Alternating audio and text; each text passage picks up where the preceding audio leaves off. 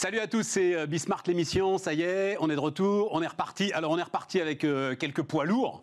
Euh, on va parler notamment du secteur du tourisme avec Jean-Philippe Cartier dans un instant, le, secteur sans doute le plus impacté par l'ensemble de, ce qui se passe.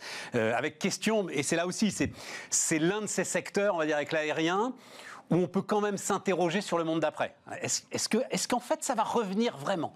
Est-ce qu'en fait il va à nouveau y avoir euh, combien? 80, 85 millions de touristes euh, étrangers qui vont euh, visiter la France? Là, il y a un petit point d'interrogation, je trouve très intéressant, donc on va voir ça avec, euh, Jean-Philippe. Euh, et puis derrière, alors, euh, batterie d'innovation, notamment sur la formation, l'emploi, oui, la bataille de l'emploi, mais la formation. Et là, il y a des entrepreneurs qui comprennent que c'est là-dessus qu'il faut aller, que c'est là qu'il y a forcément des choses à, réinventer. Et puis alors, on terminera avec un jeune homme que, alors vous avez peut-être vu déjà si vous nous regardez très régulièrement, qui va venir assez régulièrement. il s'appelle Raphaël, sa boîte s'appelle Silk, et c'est celui qui vous aide à évoluer sur Amazon. Je ne sais pas si vous vous souvenez de ça. Le monde d'Amazon est un monde dans lequel il faut évoluer en permanence si vous voulez essayer d'émerger. Il a une connaissance très très fine d'Amazon. Amazon est aujourd'hui sans doute l'entreprise la plus passionnante du monde et donc il va venir régulièrement nous raconter les évolutions de cet objet étrange. Et là, c'est Amazon for Business. Voilà. Amazon attaque, mais directement, le B2B. Donc, euh, on verra ça et ce sera en fin d'émission. C'est parti On démarre donc avec Jean-Philippe Cartier. Bonjour Jean-Philippe. Salut Stéphane. H8 Collection. Mais alors, au-delà d'H8 Collection, euh, Jean-Philippe, tu fais partie de ces, entrepreneurs qui euh, avaient décidé d'être euh, en contact avec les autorités en permanence pour bah, essayer de défendre le secteur, de porter la voix du secteur. Donc, on va évidemment aller un peu plus largement que tes 8 hôtels, même si. Il y en a 8, c'est ça hein, Oui, toujours. Oui, c'est ça, il y en a 8. Même si, quand même, il y a, un, un, truc spécifique, et je veux qu'on commence par ça, avec Paris. Ouais. C'est-à-dire que là, euh, euh, je, regardais, euh, je regardais les chiffres. donc, les derniers mois que j'ai disponibles, c'était des chiffres au 16 août de l'ensemble de la profession. Tu étais sur 80% à peu près des chambres en France qui étaient opérationnelles. Mhm. À Paris, c'était 34%. Ouais, je crois que c'est. Enfin, je crois même que le chiffre est un peu erroné, puisque de ce que j'ai moi, il y, a, il y a 25% d'hôtels ouverts à Paris aujourd'hui, 95% de touristes en moins. Et, et, de manière globale, je vais te donner un chiffre assez précis. Il y a un palace que je connais bien, je tairai son nom, mais qui, qui euh, a, décidé de ne pas rouvrir parce qu'il y a une semaine, il était à 2,4% de taux d'occupation. Non, mais je te parle de chambres opérationnelles. Oui, hein. C'est-à-dire, tu peux avoir un mercure ouvert euh, et puis il est vide. Ok, bon, 25% à ce stade, ce qui, est, ce qui est absolument ridicule. Et, nous, on a un hôtel à Paris, puisque tu le sais, qui s'appelle le Matisse. On a 27 chambres. C'est un hôtel qui est normalement est à 100% de taux d'occupation au mois de septembre. C'est simple, 230, 240 euros prix moyen hors taxe. C'est vraiment le petit hôtel parfait 4 étoiles parisien.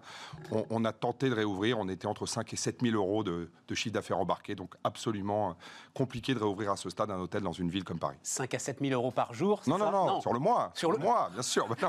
par jour. Et 5 à 7 000 euros par jour, c'est même pas ce qu'il faudrait d'ailleurs. Non, non, c'est pas ce qu'il faudrait. C'est pour te dire la, complexité du modèle euh, de grande ville parisien. Et c'est là où tu parlais du Industrie de frais fixes. Hein. Non, mais on rappelle, parce que l'hôtellerie, euh, industrie de frais fixes, euh, on me dit souvent le, le, produit le plus périssable du monde, c'est une chambre d'hôtel. Ouais, c'est à double tranchant. C'est-à-dire qu'inversement, quand on a quelques-unes en plus et que tu es complet, bah, ça peut être le produit le plus rentable du monde. Exactement. c'est la chambre de plus, la fameuse chambre de plus que tu vends et, qui te donne 100% ou quasiment 90% de marge. Comment on va, on va parler, on va discuter ensemble de, de ce qui se passe et de la façon dont, euh, justement, avec les autorités, tu essayes de gérer ça. Mais euh, il y a quelques mois, Jean-Philippe, c'était un sujet qui m'avait passionné. On parlait du surtourisme. il y avait des villes, des villes italiennes, des villes croates. Je me souviens de Dubrovnik, Dubrovnik avec Game of Thrones, qui avait hmm. fermé la ville et tu prenais ton ticket pour rentrer. Hmm. mais je crois que c'est un sujet qu'on avait abordé ensemble. On avait abordé ensemble, euh, absolument. Et, qui m'avait marqué, puisque j'en ai reparlé dernièrement. Euh, on parlait du surtourisme, on était toujours en train de se plaindre. Enfin, il y avait une espèce de, de, bien-pensance qui voulait dire il y a trois un petit peu quand même. Barcelone n'en pouvait plus. Barcelone. Non, non d'accord, mais sauf qu'aujourd'hui, il n'y a plus de touristes et que de manière globale, le commerce euh, parisien, pour citer Paris, est en chute libre absolue dans tous les secteurs d'activité, qu'ils soient hôteliers, qu'ils soient dans la restauration, qu'ils soient dans les commerces. Donc le touriste, pardon de me répéter, mais est un des fonds de commerce, est un des piliers de notre pays, qu'on travaille le surtourisme comme on en avait parlé à l'époque, pour éviter des zones qui deviennent un petit peu insupportables, j'entends le point maintenant. Non, ma question c'est, est-ce que tu penses qu'il va en venir? Je, pense, euh, Écoute, euh, on, s'est vu il n'y a, pas longtemps, euh, et quand on s'est vu, je ne pensais pas réouvrir mes hôtels cet été. Euh, j'étais très inquiet, c'était au mois d'avril, peut-être que je me trompe sur le mois, au mois de mai, pardon. on venait de sortir du confinement, tu démarrais, et, et je ne pensais pas réouvrir. On a eu un mois d'été assez exceptionnel. C'est intéressant avec la clientèle française. Hein. Je vais revenir sur les étrangers. Ce qui veut dire déjà que les Français ont joué le jeu. Et moi, sur un certain nombre d'hôtels, tu connais un peu ma collection, un 5 étoiles à Chamonix, en Provence, on est en Bretagne. Euh, ça m'a fait plaisir de faire venir aussi une grosse partie de Français. Là où à Chamonix, c'est 25 à 30% de ma clientèle euh, estivale. Ben, J'ai eu 95% de Français. Donc déjà, les Français ont joué le jeu. Maintenant, je pense comme tout que le tourisme, c'est un tel patrimoine de France que les je n'ai aucun doute que sur une période à venir, est-ce que c'est 12, 18, 24 mois, les touristes seront, quoi qu'il en soit, au rendez-vous. Alors c'est vrai que les 150 millions de touristes espérés 2025 euh, ou 2030. Ouais, voilà, c'est ça. J'ai dit 85. L'objectif c'était 100. C'était le double. C'était le double dans les 5 à 10 ans. Mais je pense que ça, ça va prendre un peu de temps. Mais évidemment que les gens redécouvriront Paris, retrouveront le Mont Blanc et retrouveront euh, ce qui fait le, charme de notre pays. Maintenant, c'est une période tellement atypique que quand, c'est compliqué, tu le disais en préambule, comment une ville comme Paris ou d'autres, on oublie Lyon, toutes les villes, toutes les villes d'affaires, comment on va réinventer le séminaire, l'envie de se déplacer, de... c'est un sujet plus global qui, moi, me laisse assez perplexe sur les grandes villes. Est-ce que moi-même, dans ma manière, tu sais que je viens de l'univers du digital, c'est que je suis actionnaire de pas mal d'entreprises, je travaille déjà différemment, je bouge moins. Aujourd'hui, plus que jamais, mais est-ce que dans six mois, je vais bouger plus? Ou différemment, je le pense aussi. Est-ce que ça tu euh, vas aller à un congrès à Lyon Non, euh, s'il est digital, tu... Bah, je, je, je, pense, et j'ai eu l'impression de très bien travailler avec mes collaborateurs à distance. Moi, je fais partie des gens qui aiment être en contact, tu me connais bien. Et, aujourd'hui, je me suis c'est marrant, j'ai eu l'impression de mieux travailler à distance que, que, de me déplacer pour faire du one-to-one en ayant l'impression que j'étais plus convaincant. Bah, ce qui m'amène à ce qu'on est, en train, est en de faire. Euh, bon, c'est pas un secret, hein, mais d'ailleurs, on en dira un mot parce que j'aime bien te brocarder avec ça. tu discutes avec, donc je disais, les autorités, Bercy, Bruno Le Maire, etc. Pour l'instant, le secteur est encore sous cloche. On est d'accord, euh, Jean-Philippe euh, Chômage partiel, PGE, euh, l'ensemble des prêts possibles et imaginables sont activés. Sous cloche sur, sur, un sujet principal qui est le chômage partiel. Il n'y a pas que la. Report de charges et annulation de charges. Il y, a eu un mois d'annulation de charges au mois de février. le les mois de mars, avril, mai, on ne peut pas les considérer comme tels puisqu'on était à 99% de, notre staff en chômage partiel. Donc on n'aurait pas payé de charges. Donc pour, pour, pour, ce qui est des charges, c'est le mois de février qui compte. Et c'est déjà très bien. Pour autant, c'est très simple. Quand tu fais 0 euros de chiffre d'affaires, il y a zéro revenu. Donc euh, c'est assez basique. Euh, sur les 10 millions de gens qui ont touché le, chômage partiel, je crois que c'est à peu près le chiffre, euh, nous, notre secteur, je crois qu'il est indiscutable. Donc moi, je fais partie de ceux qui poussent jusqu'à minima fin d'année, ce qui me paraît pour l'instant accepté, mais réfléchir un peu dans les mois qui vont suivre le début 2021, parce que pour des actifs type Paris, je te donnais le chiffre tout à l'heure, c'est sans appel. Enfin, si on veut, nous, on a licencié personne chez nous, à ce stade, absolument personne. Ça fait 275 personnes, personne grâce au soutien de Bercy et grâce à ce qui a été fait, il faut le dire. Je sais que parfois tu, tu aimes me charrier là-dessus, mais il faut dire quand c'est bien. Et c'est bien. Et ce qu'a fait Paris, ce qu'a fait Bercy, ce qu'a fait Bruno, Bruno Le Maire, personne ne l'a fait en Europe et personne ne l'a fait dans le monde à ce stade. Et c'est pour ça qu'on est à ce stade préservé. Maintenant, plus vite l'activité économique reprendra, bah, plus vite. Voilà. Pour autant, tu vois, je défendais ce matin euh, euh, l'idée de pouvoir nous permettre de, de, de revaloriser notre actif net. Pourquoi? Parce que. Parce que euh, tu m'expliques cette phrase, revaloriser notre bah, en, fait, euh, les fonds propres des, hôtels et tous nos, tous nos actifs vont être extrêmement affaiblis de par une année ou deux années extrêmement mauvaises. Et, mais si on revalorise la valeur de notre fonds de commerce, dans notre bilan, ça nous crée une imposition normal. Au lieu de valoir, je dis n'importe quoi, 1 million, un actif qui a 10 ans, la vérité, c'est que cet actif aurait peut-être 5 millions. Si je le revalorise D'accord Ça fait remonter mes fonds propres, mais ça me crée une imposition euh, immédiate que je dois à Bercy. Ben moi, je plaide le fait de pouvoir remonter nos fonds propres, de donner la vraie valeur de nos actifs, ce qui permettra d'améliorer sensiblement nos bilans et de permettre de, de, se refinancer hors PGE sur du moyen long terme. Ce que tu dis là, Jean-Philippe, est super important. Super important, même pour l'ensemble, je veux dire, des, business petits et moyens. Oui, c'est l'ensemble du commerce. Mais euh, voilà, les valeurs pas se que sont dégradées. Non, mais parce qu'on dit aujourd'hui, oui, ben on peut faire des, pas la peine de rembourser le PGE, des cages, font pas. Mais à quel montant temps tu rentres dans des entreprises qui n'ont plus de chiffre d'affaires, dont effectivement la valeur s'est totalement dévaluée, qui n'offrent aucune liquidité, parce que ensuite il va falloir essayer de jouer avec ça, c'est impossible. Les, actifs gardent quand même une valeur. Il y a, une crise. L'été en est l'exemple. L'hôtellerie. Euh, oui, le non, non, mais, oui, non, mais les fonds de commerce, on peut pas, on peut pas. Euh, euh, je ne sais pas comment te dire, mais oui, il y a eu un marasme, mais la rapidité du rebond est quand même relativement là. Il y, a, quand même les gens reconsomment. il ne faut pas être dans le pessimisme absolu. il donnait les chiffres de TVA ce matin, Bruno Le Maire, c'est intéressant. Hein. On est à 700 millions de TVA, 700 millions d'euros au-dessus de juillet 2019. Bon, alors, ça va dans le sens de ce que je te dis, non C'est un rebond. Et ce rebond va être très violent. et je prends un excellent rebond l'année prochaine. Oui, mais le sujet, c'est les entreprises zombies. C'est-à-dire, le sujet, c'est à tout mettre sous cloche. As quand même, c'est quoi le turnover? Le turnover de, alors, je connais pour euh, la restauration, c'est à peu près 20%. Et là, t'as pas ce turnover. Donc, mais, mais, sur l'hôtellerie, euh, tu me parles d'être mis sous cloche. Nous, dans tous nos hôtels en province, on n'a pas pris un euro de chômage partiel du 1er juillet au 5 septembre. Zéro. Donc d'un coup, ça s'est arrêté net. Vraiment les grandes villes. C'est les grandes villes et c'est surtout un moment où ça va s'arrêter. Si par exemple, euh, dans des villes plus touristiques, il y a un ou deux mois de problème, il faut, je considère que l'État doit continuer de supporter cet effort les mois nécessaires. Voilà. Et je pense que c'est la meilleure stratégie possible et la meilleure pour notre secteur et, le secteur du commerce dans sa globalité. Tu vois, Jean-Philippe, le truc quand même euh, comme tu dis très justement, il n'y a pas un pays en Europe qui euh, n'a fait ça, pas un pays dans le monde qui n'a fait ça. On a le droit d'être fier de ça, je pense ou pas. C'est-à-dire. Hum. Bon, étonné. Non, non, non, non, non. Eh ben oui. Mais oui, parce que moi, je réfléchis énormément à ça. Ah, pas moi. eh oui, non, mais je comprends. Mais alors, pardon de ce terme pédant, j'en trouve pas d'autre. Pour ça, je faisais blabla parce que je cherchais un autre. Ça participe d'une vision où c'est gratuit, c'est l'État qui paye. non, mais ça participe d'une vision où finalement l'argent public ruisselle. Stéphane, je vais te dire un truc. Tu peux dire ça à tout le monde, sauf à des gens comme nous, qui sont des entrepreneurs qui bossent depuis 25 ans, 18 heures par jour. Et dans l'hôtellerie, je crois qu'on est les moins feignants du monde. C'est-à-dire que moi, quand j'ai mis mon staff au chômage partiel, je crois que c'était les plus déprimés du monde. Va dire un directeur d'hôtel au bout d'un mois de confinement qui ne retravaille pas et tout. C'est des métiers de travailleurs. C'est des métiers qui comptent pas ses heures. Faut pas le dire en France, ça, mais c'est des, des vrais métiers de travailleurs. On est dans le dur. Pour autant, là, on est sur un cas, personne n'a demandé à être chez soi. Personne ne cherche à. Moi, je suis pas ni biologiste, ni euh, virologue, j'en sais rien. Personne. Moi, je veux juste survivre. Moi, j'ai mis des dizaines de millions d'euros personnels de ma vie d'avant dans l'hôtellerie. Je veux juste pouvoir continuer mon activité d'une manière saine par rapport à un événement dont je suis complètement victime et je ne suis en aucun cas responsable. C'est aussi basique que ça. C'est tout. Je demande rien de l'État, moi, rien.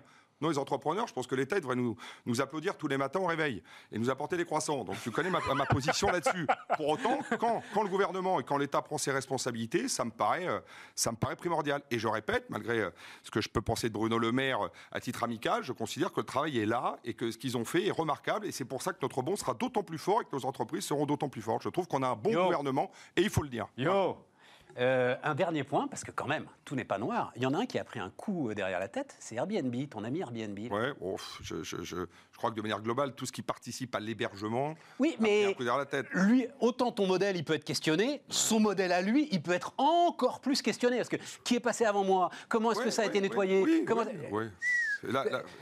Dans les hôtels de Jean-Philippe Cartier, j'ai aucun doute. Non. Dans un appart Airbnb, j'en sais rien. L'avenir nous le dira, j'ai envie de te dire. Moi, je pense comme toi, mais l'avenir nous le dira. Je pense que la mémoire des gens est assez courte et, que le prix est aussi un argument. Euh, euh, tu, le vois dans un certain nombre d'hôtels ou de restaurants qui respectent pas complètement un certain nombre de choses. Quand le client paye pas trop cher, il est moins regardant. C'est désolé de le dire, et je ne cite personne, mais c'est vrai. Nous, dans les 5 étoiles, par la force des choses, la contrainte est plus importante et, c'est un devoir vis-à-vis de nos clients. Mais euh, mais je pense qu'Airbnb rebondira aussi fort euh, et, je pense que le modèle est tout aussi pertinent. On ne parle pas du coworking où ça j'ai d'autres avis, mais sur, le, sur Airbnb, j'ai pas beaucoup d'angoisse. Non. Coworking, non? Non, je sais pas. Je pense que je sais pas. Je, je, m'interroge sur. Euh, je pense que c'était monté trop vite, trop fort, trop. Je pense qu'on. Ça intéresse on va, avoir, on va ça intéresse les hôteliers. Oui, oui bon, je, pas d'avis sur Accor, mais euh, sur sa stratégie d'investissement notamment. Mais, mais, mais pour autant, pour autant, je sais pas. Moi, moi j'ai moins envie de bureau. C'est drôle. Hein même de manière, voilà, j'ai envie de travailler différemment, peut-être, tu vois. J'ai 45 ans, j'ai envie de travailler différemment. Voilà, je crois que c'est une, bonne analyse. D'un de mes hôtels, peut-être, en regardant le, Mont Blanc, avec toi dans, le canapé. Super analyse. Jean-Philippe Cartier, le premier de nos invités sur Bismart. Merci Stéphane. Et on repart, les amis, euh, on repart avec euh, Jacques Lévinaire, le président du conseil d'administration de FinSecure. Et là, alors bonjour d'abord, Jacques Lévinaire. Bonjour. Ravi de vous recevoir. Euh, avant de. Parce que, mesdames, messieurs, on a parlé de détecteur incendie.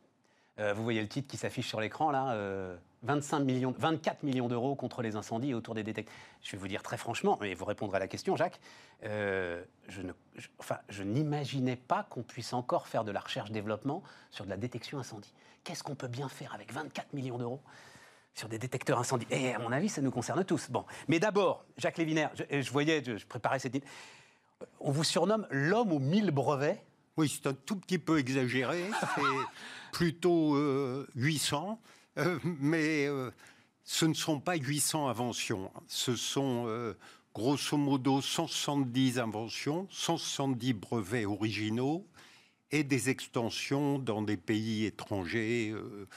Comptons quatre extensions par brevet, ça fait 800 à peu près. Mais ce que vous arrivez à faire, c'est ce fameux lien. Tiens, la loi sur la recherche là, est en discussion à partir de demain à l'Assemblée nationale. Oui, oui.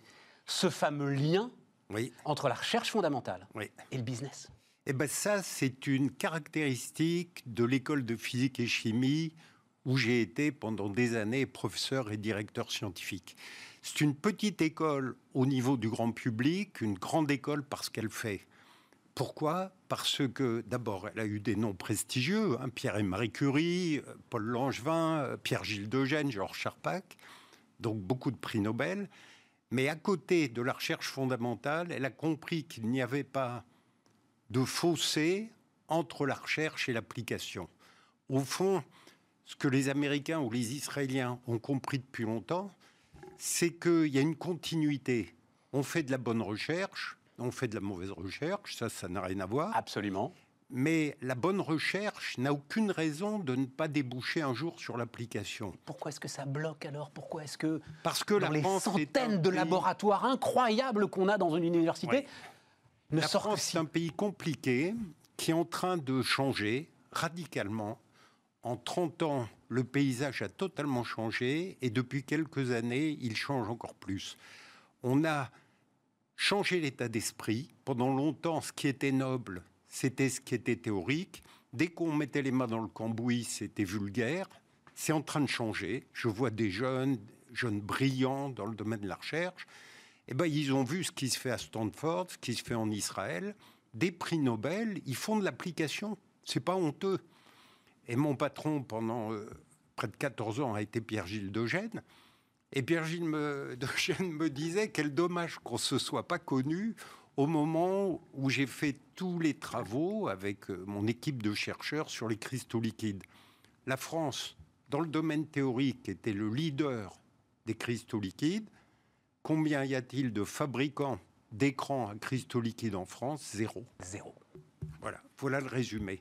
Ça a énormément changé. Mais alors, Jacques, on est d'accord c'est davantage, ou c'était, on l'espère, davantage dans la tête des chercheurs qui y avait des blocages que dans le circuit institutionnel Les deux. Les deux. Les deux. Les deux. Le, l'énorme progrès a été la loi sur l'innovation de Claude Allègre.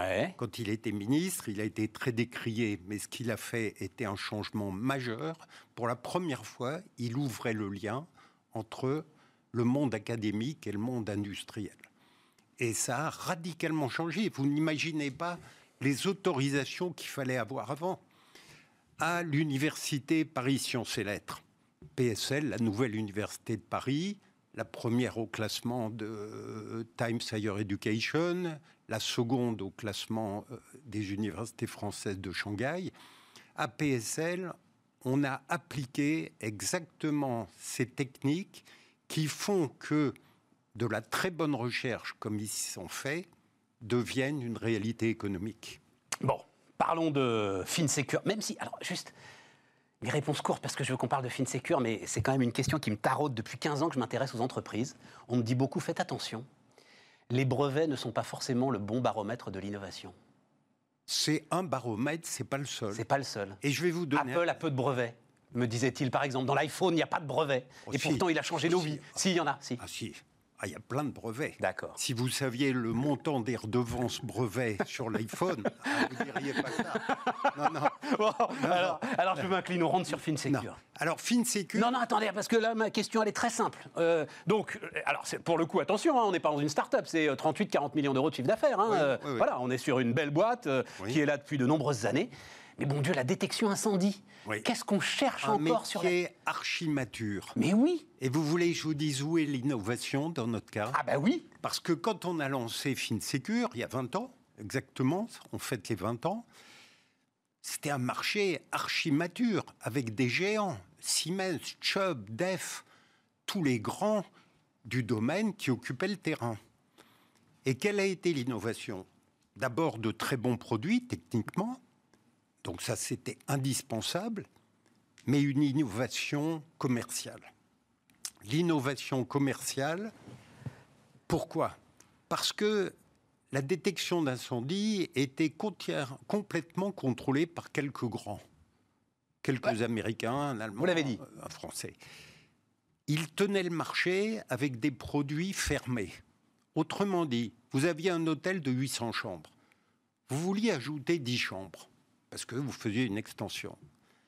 Vous étiez prisonnier de votre fournisseur. Et donc le prix était un prix complètement fixé.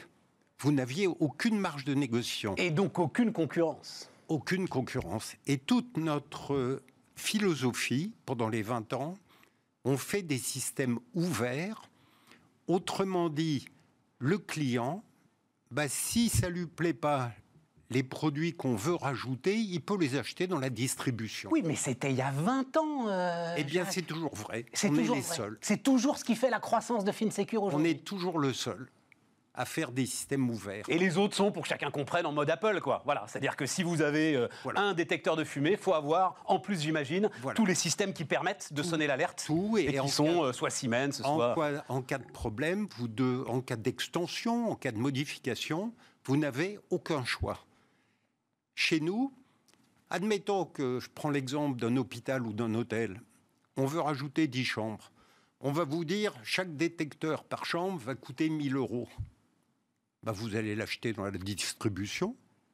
Et vous pouvez le plugger à l'ensemble des systèmes. Exactement. Non seulement notre système est ouvert, mais on forme le client à programmer lui-même. Autrement dit, pour la première fois en détection incendie professionnelle, le client libre. Ça veut dire que c'est complexe quand même comme système, la détection incendie. Je pensais que c'était bête comme chou. Pardon de Ah parler non, comme ça, mais très complexe. c'est très complexe. Oui, parce que vous pensez à Pour la- pas confondre euh, de la vapeur et de la fumée, par exemple. Non, euh, exactement. Et vous, vous pensez par exemple au détecteur familial Ouais. qu'on met à la maison. Ouais. Ça, c'est un détecteur autonome. Il déclenche quand il, Il fait bip bip et voilà. dans un hôpital, dans une installation industrielle, dans un, un hôtel, vous avez dans chaque chambre un détecteur. Il ne faut pas qu'il déclenche accidentellement, parce que c'est une catastrophe. Autrement dit, vous devez respecter des normes, et la France a un système de normes extrêmement bon dans le domaine de la détection incendie, très rigoureux, un laboratoire national qui teste et valide les produits. Autrement dit, quand vous passez toutes ces étapes, bah, c'est que vous êtes bon. Vous savez, on dit beaucoup ça de tous les entrepreneurs français, c'est si vous réussissez en France, alors vous pouvez réussir partout dans le monde. Vous avez sauté la haie la plus haute qu'un entrepreneur puisse sauter. Ce sont des investisseurs chinois qui viennent. Oui. Et là aussi, j'ai une question. Donc, euh, le groupe, alors pour le coup, c'est un groupe aussi spécialisé, hein, Jet Birdfire, c'est ça hein, euh, Exactement. Alors, Jade euh, Birdfire, spécialisé. Je vais être très franc avec vous, Jacques. Est-ce que les Chinois sont des investisseurs comme les autres? Ah, je vais vous dire, lorsque on a cherché un investisseur, j'ai eu trois Américains et deux Français candidats. L'un des deux Français, son objectif était de tuer le concurrent. Donc c'était clair et net, c'était 150 emplois en moins. Très important, ça. hein. Très, très clair. Très important. Le deuxième aurait été bien, malheureusement, il a arrêté en cours de route. Les Américains, c'était très différent. De très belles entreprises connues internationalement, très haute qualité. On a eu de longues négociations. Qu'est-ce qu'ils voulaient faire, eux? Ils voulaient prendre FinSecure, pas le tuer, comme le Français voulait faire. Ils voulaient récupérer la division produit dans leur entreprise produit, la division service dans leur division, c'était le démantèlement. Enrichir leur propre division, mais démanteler la boîte. Exactement. C'était le démantèlement de FinSecure. Notre partenaire chinois, par contre, il a une vision long terme. Alors, c'est peut-être parce qu'il est issu de l'université de Pékin. C'est un peu comme nous. Nous, on est issus de l'école de physique et chimie de Paris. Eux, ils sont issus de l'université de Pékin. Mais vous voyez ce qui se dit beaucoup en ce moment. D'ailleurs, le PDG de Foxconn lui-même l'a dit euh, au printemps dernier. Le monde se divise très fortement. Si vous travaillez avec les Chinois, vous ne pourrez plus travailler avec les Américains. Si vous travaillez avec les Américains, vous ne pourrez plus travailler avec pas. les Chinois. Je vous ne crois croyez pas. Je crois que c'est des modes. On traverse une période géopolitique euh, un Très peu tendue. tendue. Ouais. Donc euh, ça, ça fait aucun doute. Mais euh, si vous voulez, il y a ce qui est bien, il y a ce qui est pas bien. Si on vendait à une entreprise française pour perdre 200 emplois, ma conclusion, c'est pas bien. Bien sûr. Voilà. C'est complètement catégorique. De deux mots, choisir le moindre. On voilà. Va dire, voilà. Et, et, je vais vous dire même, c'est pas un, dans le cas précis, c'est pas un mal. Pourquoi? Parce que l'investisseur chinois, il vise le long terme. Moi, je suis chercheur à la base, et le long terme, c'est notre euh, horizon. Dans la recherche, on vise pas demain. Eux visent le long terme. On ne fait pas un coup, on construit. Et ils veulent que la France soit leur base de développement international. Ben, c'est génial. C'est génial. Ça veut dire qu'on va recruter, on va grandir au niveau commercial, au niveau euh, euh, du centre de recherche, à tous les niveaux. Donc on transforme une aventure qui était difficile face aux géants en un nouveau départ vers un avenir que j'espère radieux, radieux. Pour parler comme les Chinois, vers un avenir radieux. Ah oui. Bon, merci. euh, Jacques. C'est vrai que vous recevez vos visiteurs sur la table sur laquelle Marie Curie faisait ses expériences. Qui vous a dit ça? Ah, j'ai vu pas ça. faux. Oui, oui, oui, oui. Ce n'est pas faux. Euh, La table de mon bureau à l'école de physique et chimie était une très belle table en chêne que j'avais euh, récupérée dans nos vieux laboratoires. Évidemment, je l'avais testée moi-même parce que Vous voulez dire au niveau des radiations quoi Oui. Ben oui. elle était plusieurs des tables étaient euh, inutilisables. Euh, plusieurs ont dû être réformées euh, de manière euh, très contrôlée. Et la mienne, elle avait juste un tout petit peu de radioactivité. Jacques Léviner était notre deuxième invité sur Bismart. On repart. Et alors, on va marquer une forme de pause entre les, les- les- purs sujets d'actualité. euh, parce que Frédéric Génicaud, bonjour Frédéric. Bonjour Stéphane. Euh, donc le bouquin, je le montre. Euh, Adieu salariat, bonjour la liberté. Il résonne furieusement avec l'air du temps, mais vous, enfin, euh, d'ailleurs, il est sorti quand le, le bouquin Frédéric? Novembre de l'année dernière. voilà, novembre, j'allais dire, vous auriez pu l'écrire l'année dernière. Effectivement, vous l'avez écrit. Mais même, mais même il y a deux ans, il y a, il y a quoi? Il y a trois, quatre ans que ça commence à frémir, hein, euh, Oui. l'ensemble de cette histoire. Pour euh, le meilleur et pour le pire, d'ailleurs. mais euh, on va en parler, Frédéric. Qu'est-ce qui, vous fait penser qu'il y a là. Alors, c'est un bouquin très pratique hein, euh, sur euh, la reconversion. Mais évidemment, je pense à ce qui va se passer dans les mois qui viennent, Mhm. euh, aux wagons de plans sociaux, à l'ensemble de ceux qui euh, vont réfléchir sur leur carrière. Qu'est-ce qui vous fait penser qu'ils ont, eux, sans doute une voie de salut à travers, euh, à travers l'indépendance et à travers ce que vous appelez la liberté? Parce que je pense qu'aujourd'hui, la vision des entreprises, la vision du marché sur l'indépendant est différente. Moi, je me suis lancée il y a 14 ans. Il y a 14 ans, quand vous deveniez consultante, en fait, c'est parce que vous ne trouviez pas de CDI. Ouais. Je pense qu'aujourd'hui, la vision euh, sur l'entrepreneuriat et sur euh, les, les freelances a complètement changé. Yes. Et puis, je pense aussi qu'aujourd'hui, les gens ont envie de retrouver du sens. Et puis, les gens ont des compétences. Donc, ça fait un bon mix euh, pour, être, euh, pour rebondir dans cette période qui peut être un peu compliquée. Alors il y a des mots, alors il y a, des anglicismes ou des mots savants ou, des, ou, un peu de verbiage d'ailleurs autour de ça. On parle d'open talent, on parle d'entreprise augmentée. J'adore cette histoire de l'entreprise augmentée. C'est-à-dire que je crois que c'est même l'entreprise qui considère aujourd'hui que finalement, elle va peut-être être plus efficace en agrégeant des talents en fonction des défis qu'elle a à relever. Oui, parce que les entreprises aujourd'hui ont de nombreux défis et n'ont pas toutes les compétences en interne. Et par ailleurs, des gens qui ont des compétences continuent à se former à l'extérieur de l'entreprise. Donc il y a un moment, effectivement, où ces deux, ces deux parties vont s'agréger sur des projets. Donc effectivement, c'est euh, dans l'air du temps. Et je pense qu'aujourd'hui, une nouvelle fois, les entreprises sont tout à fait ouvertes à ce genre de, de collaboration euh, sur quelque chose de spécifique et une collaboration qui est limitée dans le temps. Et si on pense alors à une population qui me touche particulièrement, celle des seniors, mesdames, messieurs. Enfin, je ne vais pas le faire là parce que euh, ceux qui nous regardent régulièrement vont être saoulés parce que j'ai déjà fait dix fois. Mais je développe une théorie sur ce que j'appelle moi la start-up de vieux. C'est-à-dire l'idée à un moment de réconcilier deux injonctions totalement contradictoires allonger la durée de vie au travail et la difficulté, qu'on le veuille ou non, passer, alors j'en sais rien après, il n'y a pas de 50, 55, à, être managé en entreprise, à rester en, entreprise, à construire son avenir et son futur en entreprise. Comment est-ce que vous regardez ça, Frédéric? Bah, Aujourd'hui, les seniors sont des experts. C'est-à-dire c'est des gens qui ont un- une vraie compétence sur un secteur d'activité ou un domaine d'activité. Maintenant, ce n'est pas nécessairement des gens qui ont appris à parler d'eux. Donc c'est là que se trouve, euh, je dirais, le biais et en fait euh, l'élément qui fera la différence. Parce que c'est eux qui doivent acheter votre bouquin. Voilà, c'est ça. Merci. Par contre, les seniors ont un gros avantage, c'est qu'ils ont un réseau. Ils ont peut-être plus de réseau parce qu'ils ont effectivement travaillé depuis un certain nombre d'années.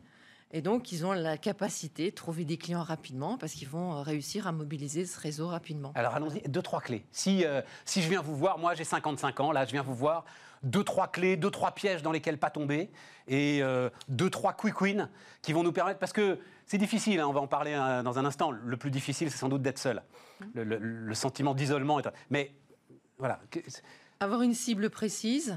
Euh, vraiment avoir une spécialisation. Donc bien travailler sa proposition de valeur, ça, certainement. Travailler son réseau, ça je l'ai déjà dit parce que c'est là que vont se trouver les, les premiers clients. Euh, vraiment écouter ces clients, lire dans leurs pensées, parce que c'est eux qui vous donnent toutes les solutions. Et enfin, euh, ce qui, à mon avis, est important aussi pour moi, c'est euh, d'aller là où se trouvent les clients. C'est-à-dire que c'est fini le fait d'aller vers les clients. Les clients se trouvent à un endroit et c'est beaucoup plus efficace et intelligent d'aller là où ils se trouvent. C'est-à-dire aujourd'hui sur les réseaux sociaux en particulier, ça peut être dans des conférences, dans des ateliers, même en ligne, mais c'est avoir cette réflexion différente. C'est-à-dire plutôt que d'aller, euh, moi, enfin, de faire venir à moi les clients, je vais là où ils se trouvent. Oui, mais ça, c'est. Enfin, c'est du bon sens. Oui, ça me semble être du bon sens. Eh bien oui, mais parfois les choses les plus simples et les plus faciles, c'est pas ce qu'on fait en premier. Mais c'est très intéressant ce que vous dites sur la proposition de valeur. Ça veut dire que, et écoutez les clients, ça veut dire que si vous voulez faire le saut, c'est quelque chose qui se réfléchit, mais de toute façon, on dit ça de toutes les mutations professionnelles, pendant que vous êtes en poste. Je pense que c'est compliqué de, de, dire ça parce que c'est généralement il y a des opportunités, on y pense depuis un certain temps. Oui, mais ça veut dire qu'on y pense depuis un certain temps, donc on l'a, on l'a un petit peu challengé quand même, non? Ça veut dire que c'est une option qu'on, qu'on nous, enfin, qui, qui reste. Enfin, c'est, c'est pas l'unique option pour moi. C'est-à-dire que euh, ça fait partie des possibilités. Et puis à un moment dans la vie, il fait qu'il y a un élément qui fera que vous irez plus vers ça. Moi, je crois aussi beaucoup au passage salarié, indépendant, indépendant, salarié, entrepreneur, retour dans l'entreprise. Oh non. Tout ça est beaucoup plus libre. Ah. Oh non, on peut pas revenir. Moi pas. Vous voyez, là, on est combien dans cette salle? On est deux. Ah ben, 100% de ceux qui sont dans cette salle pensent qu'ils ne peuvent pas revenir. on va demander à ceux qui sont derrière. Non, vous pouvez pas. Quand vous avez goûté. Non. Ah, c'est un, la liberté un goût. Euh. Moi, je dis, je dis souvent que je, moi, je suis entrepreneur parce que quand on a une idée le matin, on peut, dans la même journée, au moins poser une première action pour la réaliser. Ouais que ça soit la tester, la challenger, en parler, en discuter. Enfin voilà. On peut la rater même dans la journée. Ça aussi. Ou décider que c'était une très mauvaise idée. Voilà. Mais euh, au moins on peut faire quelque chose. Et ça c'est nous qui le décidons. Regardez, bah, tiens, le, formidable Xavier Caïtucoli, euh, créateur de Direct Energy, était avec nous euh, la semaine dernière, racheté par Total. Il a été très franc. Il dit j'ai cru que je pourrais rester dans l'univers total. Et c'est vrai que c'est passionnant finalement que de transformer une entreprise qui elle-même est en train de se transformer d'un producteur pétrolier à un fournisseur d'électricité et d'énergie quand même. Hein. Mm. Il n'a pas pu. C'est pas possible. Vous avez...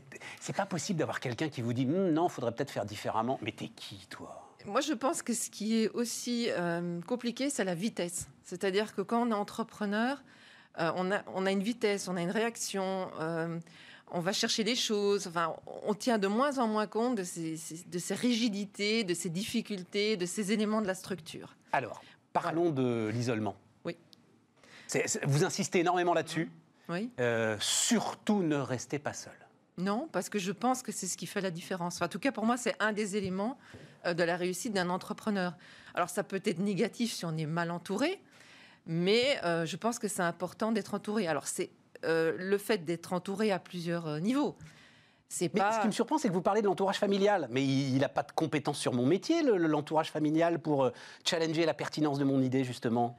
Non, sur l'entourage familial, je dis que c'est important de l'intégrer dans le projet parce qu'il y a sans doute des incidences financières, en termes de patrimoine, etc. Donc il ne faut pas tout faire dans son coin parce qu'on embarque quand même un peu tout le monde, ou en tout cas sa famille. Maintenant, je ne suis pas persuadée que la famille, les amis soient les meilleurs conseillers. Ah, il y a un lien affectif. Ok. Et puis, c'est des gens aussi, peut-être, qui à un moment avaient pensé créer, qui ne l'ont pas fait. Donc, ils vont euh, trouver dans toutes vos histoires plein de raisons qui justifient le fait qu'eux n'aient pas, pas pris la décision. Ça, tous les entrepreneurs le disent. hein. Ça ne marchera jamais. C'est ce que vous entendez le plus souvent. Oui. Là, il faut, il faut passer par-dessus. Mais alors, vous pensez à qui? Quelqu'un qui est dans la même branche professionnelle Quelqu'un euh, qu'on connaît de relations d'affaires et qui euh, euh, sera suffisamment euh, disponible et intéressé pour... pour vous challenger, parce que c'est ça, hein, c'est pas vous accompagner, hein, vous insistez là-dessus, hein, c'est vous challenger. Oui.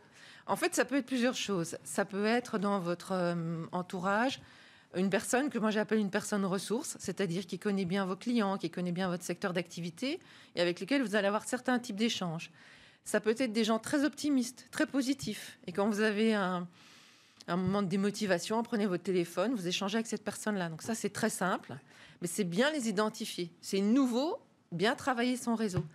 Et puis moi, j'ai une Dream Team, c'est ce que j'explique dans le livre, c'est-à-dire j'ai constitué autour de moi depuis des années des gens qui m'accompagnent, que je ne vois pas nécessairement tout le temps, mais que je re- recontacte à certains moments. Et c'est un peu le sparring partner au tennis. C'est celui qui va vous envoyer les balles, et puis parfois les balles, elles sont un peu mauvaises. Il va vous challenger sur certaines choses, il va vous dire, mais là, tu es un peu sur une croyance limitante. Et en fait, j'ai constaté aussi que rien que le fait de le dire, que de l'exprimer, la solution arrive. Donc voilà, et puis après, il y a la solution, je dirais, extrême, qui est rechercher un mentor, avoir un coach, etc.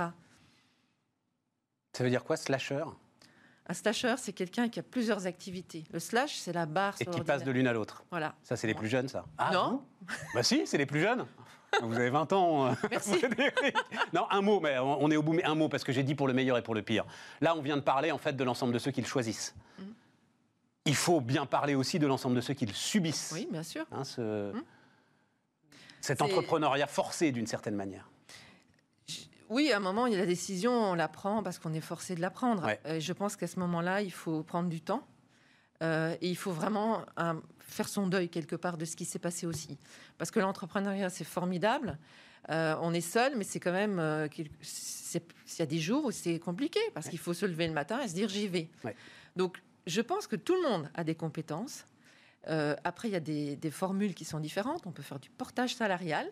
hein, donc, on peut être en- indépendant. Oui, mais ça, ça, ça change. Enfin, ça vous facilite les démarches administratives, mais enfin, euh, globalement, il faudra quand même aller chercher le chiffre d'affaires avec les dents. hein, euh. Oui, mais enfin, c'est une situation intermédiaire entre être complètement indépendant. Là, on est, dans, on est dans une structure, on a une forme d'accompagnement, etc. Et puis, je dois dire aussi aujourd'hui que lancer une activité, il y a beaucoup d'accompagnement. Je vois la différence. Moi, il y a Oui, tout à fait. 14 ans, il y avait peu de choses. Aujourd'hui, il y a beaucoup de choses sur le marché. Bon, bah, allez regarder tout ça. Euh, donc, ça s'appelle euh, Adieu salariat, bonjour la liberté. C'est en vente euh, sur Amazon. On va parler d'Amazon tout à l'heure. Dans Hein toutes les librairies. Dans toutes les librairies, y compris digitales. Merci beaucoup, Frédéric. Merci Stéphane. Merci d'être venu nous voir. Bismart continue, évidemment, les amis.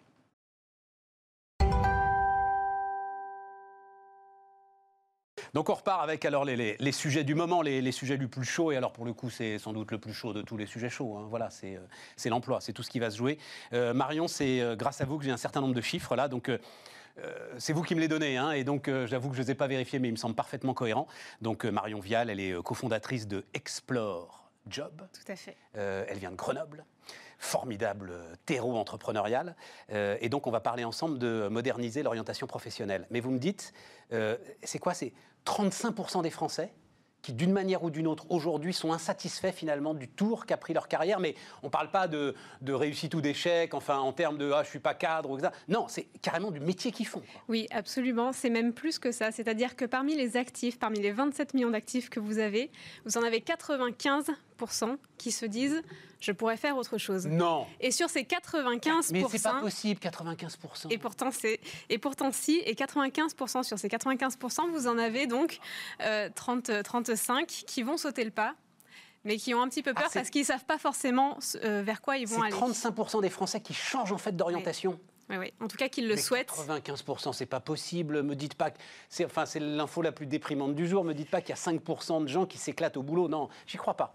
Un moment dans leur carrière, en tout cas, ils peuvent se poser la question de tiens, si je faisais autre chose. Ah bah oui, mais ça, ça va. Ah oui, non mais voilà. Mais mais, Mais ça- c'est sur ces 95% qu'il y en a un certain nombre, donc c'est 35% qui vont très sérieusement y réfléchir pour donner un, un tournant à leur carrière. Bon, et puis alors le chiffre sur lequel alors, je suis, ça c'est peut-être 95%. Vous dites 70%, c'est les jeunes. Oui. C'est autour de entre 20 et 25 ans. Mm. Qu'est-ce que je vais bien pouvoir faire C'est ça. Vous avez 7 jeunes sur 10 aujourd'hui qui, à la fin de leurs études, se disent Eh ben, si j'avais su, j'aurais fait autre chose. Et ça, c'est un vrai drame pour notre pays. En tout cas, on en est convaincus. Euh, et c'est quelque chose qu'on a. Euh, on s'est rendu compte de ça quand on travaillait pour les IUT à l'université de Grenoble. Euh, on avait créé une association qui permettait à ces jeunes de trouver leur stage, alternance et premier emploi auprès d'entreprises. Euh, et c'est vrai que bah, parmi ces jeunes qui étaient pourtant engagés hein, sur un parcours post-bac, puisqu'ils sont sur du niveau bac plus 2, bac plus 3, et eh ben, c'était à peu près ça. Vous en aviez 7 sur 10 qui nous disaient mais je ne sais pas quel métier je veux faire. Et puis ça tourne tellement vite en ce moment, ça change tellement vite en ce moment. Vous pouvez prendre des directions. Vous pouviez vous dire euh, waouh l'aéronautique c'est extraordinaire, je vais faire toute ma carrière là-dedans, puis badaboum, mais euh, est-ce qu'on va encore construire des avions et comment on va les construire et euh, qui va voler dedans? Les métiers changent bon, Mais alors après, Marion, je reste un peu. Donc, Explore Job. Alors d'abord, bravo parce que vous avez créé ça pendant le confinement, oui, c'est ça? Oui, on a, on a mis en ligne la plateforme, l'application web pendant le confinement, le 29 avril, donc en plein dedans. J'allais dire bravo, en même temps, vous aviez que ça à faire d'une C'est ça. si vous aviez l'idée en ah, ça nous a bien occupés. Hein? Oui, oui, c'est une idée qu'on a depuis, euh, depuis 2016. Alors que deux, mais alors c'est une idée vieille comme le stage de troisième quand même. Exactement. Elle est ben très simple. Et oui, elle est très alors, simple. moi, en tant que journaliste, parce que alors journaliste, tout le monde a envie d'être journaliste, donc on, a, on en a reçu des palanquets des, des mômes en stage de troisième. Ça fonctionne pas. Mm. On n'a pas le temps de s'occuper de. Donc comment vous faites pour que ce soit efficace? Alors du coup, ce qu'on a fait, c'est qu'on a créé une application web qui va permettre à ce qu'on a appelé un explorateur. Donc ça va être un jeune à partir de la quatrième, troisième, euh, des étudiants, des personnes qui sont en reconversion professionnelle et puis des, personnes qui sont en recherche d'emploi. À ces personnes-là, on va leur proposer de rencontrer un professionnel qui, pendant une heure, va pouvoir lui expliquer au cours d'un entretien euh, concrètement la réalité de son métier. Ça ne va pas au-delà de ça. C'est juste un échange euh, entre deux individus et au travers de cet échange-là, bah, au moins, il va y avoir euh, une transmission, on va dire, ou pas un feeling. Exactement. Et on est convaincu que la rencontre est la clé pour une orientation réussie. Aujourd'hui, vous avez des acteurs comme euh, Pôle emploi ou l'APEC qui font très bien leur travail. Enfin, en tout cas, ils font ce qu'ils peuvent. Oui. voilà. Euh, mais c'est vrai que très souvent, ils nous disent le chaînon manquant à tout ça, c'est la découverte du métier sur le terrain. C'est pas évident pour tout le monde de faire un stage. Un stage, ça doit être conventionné. Vous parliez des stages de troisième, ils sont souvent très jeunes et en plus, euh, ces petits jeunes de 14 ans, ils vont souvent dans les bah, on va dans, le boulot de papa-maman. Exactement. bien sûr. Exactement. Donc ça ouvre pas tant que ça le champ des possibles.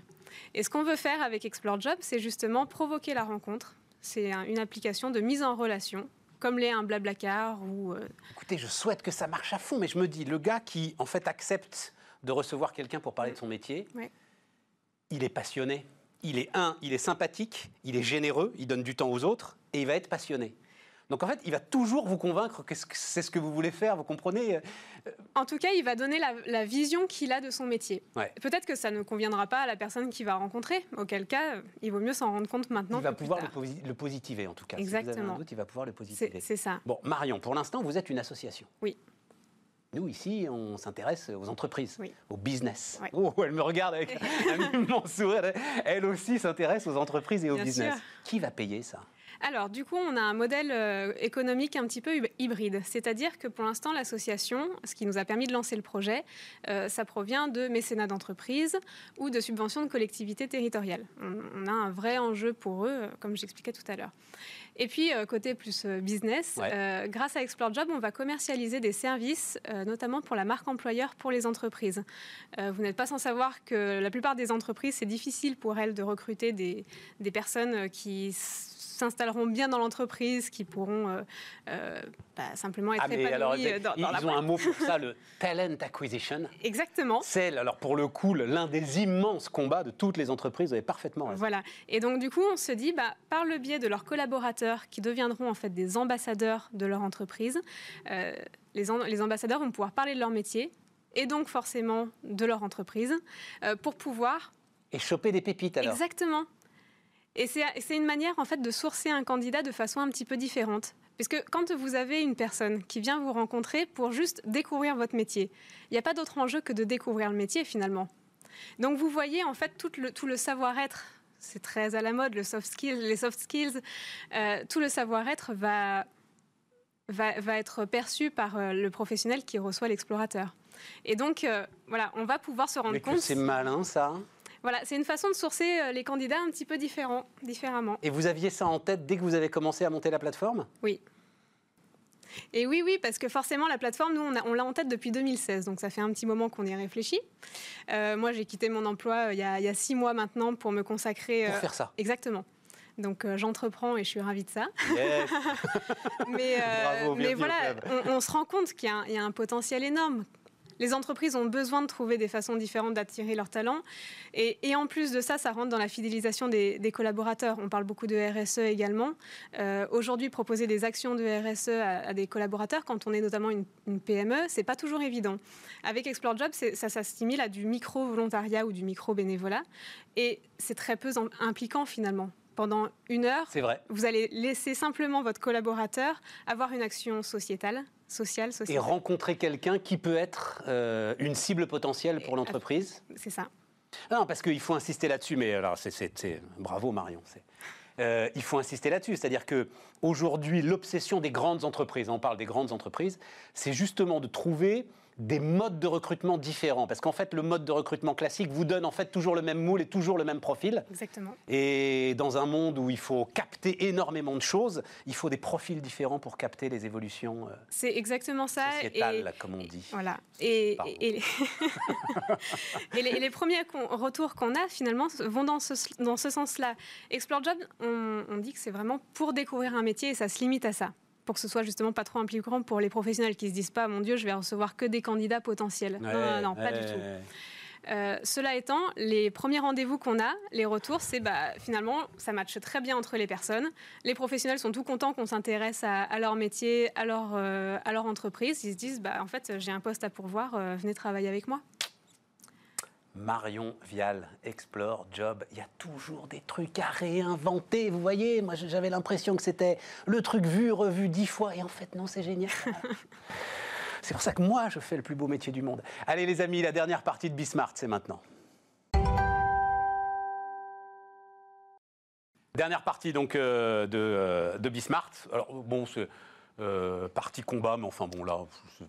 Si, d'une certaine manière, euh, Raphaël, c'est un combat que vous menez pour, pour expliquer Amazon. C'est ça. hein. Euh, Alors, euh, un mot, parce que Raphaël, on va le revoir euh, assez régulièrement, je sais pas, une fois par mois, si ça vous va. euh, hein. Moi, je suis là, je suis Ben, vous avez un boulot aussi, vous avez un travail. Vous savez, faut pas, faut pas se faire aspirer par les médias comme ça. Mais ça fait partie de, de l'éducation et de l'évangélisation de tous les sujets Amazon, d'expliquer justement à mes clients et au marché comment Amazon fonctionne sur l'ensemble de ses business. Et Voilà. Raphaël. Silk, c'est une boîte qui, en fait, vous aide à vivre dans l'environnement Amazon. On peut le dire comme ça, euh, Raphaël. Oui, exactement. On aide les marques à s'installer, à évoluer, à se développer dans l'écosystème Amazon, qui est le site e-commerce qu'on connaît, mais on va le voir et on va sûrement en parler aujourd'hui, qui est un ensemble de business, d'activités qui sont parallèles, satellites à l'activité e-commerce en tant que telle. La dernière fois, alors je sais plus, tu m'avais dit, tu m'avais sorti un chiffre qui m'avait euh, sur les modifications quasi quotidiennes de, alors on peut dire de l'algorithme Amazon, des ensembles d'algorithmes Amazon. Oui, c'est ça que l'algorithme d'Amazon, pour permettre de référencer votre produit dans les premières pages des résultats de recherche, va prendre un ensemble des dizaines, des centaines de points de données actualisés de manière quasi permanente, toutes les 15, 20, 30 minutes, euh, et, qui vont, et donc qui nécessitent de la part de la marque ou des partenaires qui aident les marques à se développer sur Amazon, avoir un contrôle absolu de toutes ces dimensions de ce qu'on appelle cette flywheel, euh, pour s'assurer bah, justement de performer tout le temps de manière permanente et pas simplement s'appuyer sur un accord annuel qui garantirait une part du business euh, euh, sur l'année. Non, c'est un travail de, Et, et de si vous êtes un site marchand et que euh, vous laissez faire les choses, vous vous retrouvez en page 25 d'Amazon, euh, Exactement, c'est voilà, qui dans les abîmes. Quoi. Parce qu'il va falloir travailler sur la qualité de la page produit, il va falloir travailler sur les investissements trade, donc les- le- toute la politique promotionnelle, sur les investissements publicitaires, l'achat d'espace, sur la logistique, sur la gestion du prix, euh, sur la gestion des avis clients, bref, un ensemble d'éléments qui sont absolument nécessaires pour performer. Grâce à vous, on va. Alors, c'est la question que je vous avais. Je vous la repose parce que on va ouvrir le capot d'Amazon. hein. bon. Je comprends pas qui vous laisse faire. C'est-à-dire, je comprends pas qu'à un moment, ça vous porte pas préjudice de venir comme ça une fois par mois euh, sur Bismart soulever le capot d'Amazon. Ah bah non, je pense que je suis. euh, alors je sais pas si je suis euh, l'idiot utile, mais je suis utile pour Amazon justement parce que en fait le but d'Amazon, Amazon a construit une plateforme qui est globale. C'est sa grande force, son immense force, mais c'est en même temps aussi parfois sa limite. C'est qu'Amazon parle plus beaucoup, voire plus du tout à l'ensemble de ses revendeurs, à l'ensemble de ses marchands, à l'ensemble de ses fournisseurs. Et on se retrouve avec des directeurs commerciaux, avec des directeurs marketing qui sont livrés à eux-mêmes face à cette plateforme qu'ils ne comprennent pas ou qu'ils comprennent que partiellement et qui ont besoin de comprendre bah, justement pourquoi est-ce que je dois travailler sur mes, sur mes commentaires clients, est-ce que je dois travailler sur ma page produit, combien je dois investir sur Amazon, où est-ce que je dois investir. Tout ça, c'est autant de questions qu'Amazon essaye d'apporter à ses, à ses vendeurs de manière, comme on dit, scalable à l'échelle, avec des contenus qui sont. Ils essayent de répondre, oui, voilà, c'est ça, ils essayent de répondre. Il y a mais... très, peu de, très peu de réponses, très peu d'interactions qui sont faites. Et en fait, ces, toutes ces marques-là ont besoin d'aide, ont besoin de comprendre ce qui se passe. Ce qui veut dire, Raphaël, et c'est important, qu'Amazon n'a pas l'intention de sortir petit à petit ses indépendants de sa plateforme pour tout contrôler. Parce que c'est ce qu'on lit parfois. Hein. Alors, ce qu'on a pu lire, c'est que Amazon cherche à conserver les relations commerciales en propre, en direct, en first party, comme on dit, avec les grandes marques, avec les plus grandes marques qui sont un peu l'étendard, qui sont la garantie d'avoir on veut l'iPhone, on veut bah, les Nike, c'est un sujet d'ailleurs intéressant, parce que Nike, lui, au contraire, se retire petit à petit. Euh, mais donc avec ces grosses marques, Amazon veut garder la relation, veut s'assurer d'avoir les stocks disponibles, veut s'assurer d'avoir les produits au meilleur prix. Et donc pour ça, il doit s'assurer d'avoir la, la, relation commerciale en direct avec ces marques-là. Mais justement, pour tous les milliers, millions, centaines de millions d'indépendants, effectivement, Amazon va vouloir se servir de sa marketplace et donc de laisser vivre en j'allais dire en quasi totale autonomie, ces marques-là sur son fameux modèle de marketplace. Et donc toutes ces, tous ces revendeurs et ces petites marques-là qui n'ont pas de relation directe avec Amazon, bah, effectivement, elles sont livrées à elles-mêmes. Mais en fait, on va voir que même sur les relations first party, euh, où Amazon est en direct, en fait, Amazon va continuer à parler seulement avec euh, le top 1%, avec les Nestlé, avec les Danone, avec les L'Oréal. Et avec toutes les autres marques intermédiaires, bah, finalement, il y a très peu d'échanges qui, qui se fait, ou en tout cas, ces marques ont besoin d'un complément d'accompagnement et c'est notre métier. Bon, là, ce que vous venez nous raconter, c'est que, euh, c'est écrit sur l'écran, Amazon part à l'assaut du monde professionnel. Le B2B est la nouvelle frontière d'Amazon. Le nouveau euh, multi-billion business d'Amazon. Euh, ça va être un business qui, a priori, sera deux, trois fois plus gros que le business B2C qu'on connaît actuellement. En fait, on enfin, Amazon s'est rendu compte qu'il y avait énormément de, de, TPE, de PME qui passaient leurs achats finalement du, quotidien, leurs achats professionnels sur Amazon.